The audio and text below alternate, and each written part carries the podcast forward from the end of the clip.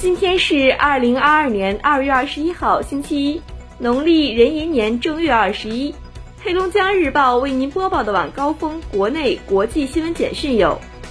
第二十四届冬季奥林匹克运动会闭幕式二十号晚在国家体育场隆重举行。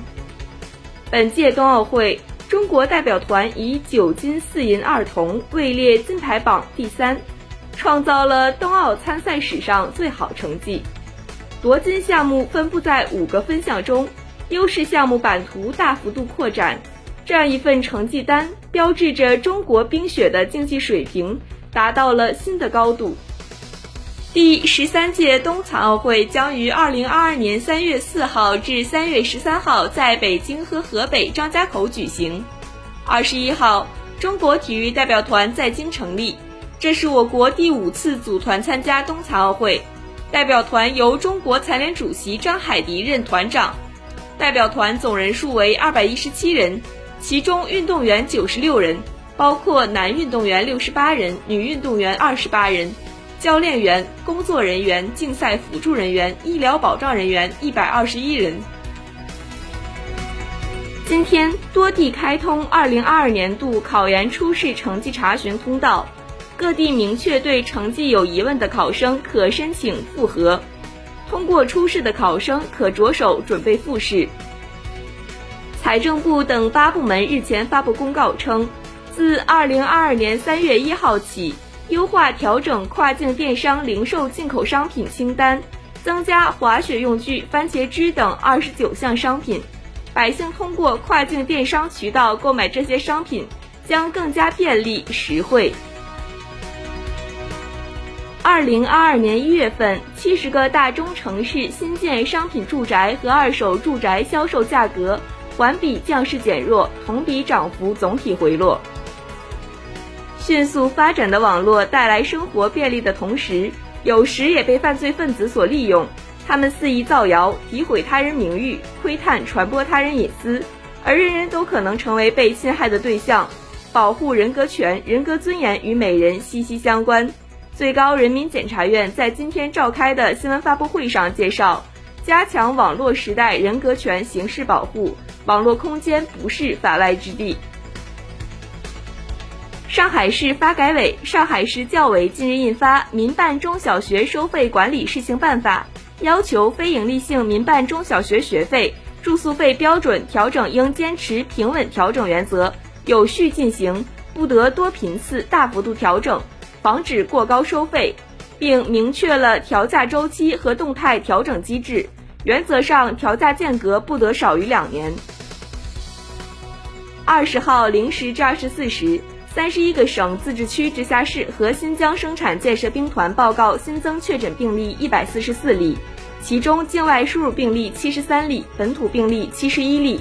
内蒙古三十二例，其中呼和浩特市三十例，包头市一例。巴彦淖尔市一例，江苏十一例，其中苏州市十例，无锡市一例，辽宁七例均在葫芦岛市，广东六例均在深圳市，山西五例均在晋中市，四川四例均在成都市，云南四例，其中德宏傣族景颇族自治州三例，红河哈尼族彝族自治州一例，黑龙江两例均在鸡西市。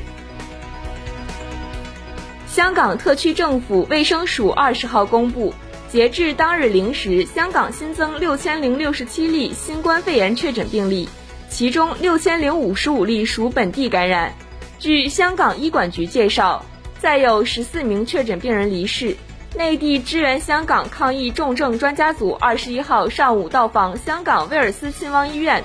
与香港医院管理局代表针对新冠重症案例展开深入讨论和研究。由于从乌克兰东部涌入的难民数量持续增加，俄罗斯南部罗斯托夫州州政府十九号宣布，该州即日起进入紧急状态。俄总统普京十八号下令，要求俄紧急情况部代理部长立即前往罗斯托夫州，为接收乌东部难民提供保障，并要求有关部门向每名进入罗斯托夫州的乌东部难民发放一万卢布，约合八百二十元人民币救助金。俄罗斯总统普京二十号应约与法国总统马克龙通电话，双方认为应通过外交途径解决乌克兰问题。英国王室二十号发表声明说，英国女王伊丽莎白二世新冠病毒检测结果呈阳性。白金汉宫在声明中说，女王症状轻微，将继续接受医疗看护，并遵循所有相应规定。巴西里约热内卢州民防部门十七号晚通报，该州彼得罗波利斯市暴雨引发的灾害已造成至少一百一十七人死亡，其中包括十三名儿童。韩国中央防疫对策本部十八号通报，该国较前一日新增新冠确诊病例首次超过十万例，创下该国疫情以来日增确诊病例数新高。黑龙江日报为您播报的晚高峰国内国际新闻简讯就是这些，更多新闻内容请关注龙头新闻客户端收听收看。我是实习主播李玉子，制作孟庆轩，编审郝金杰，感谢您的收听。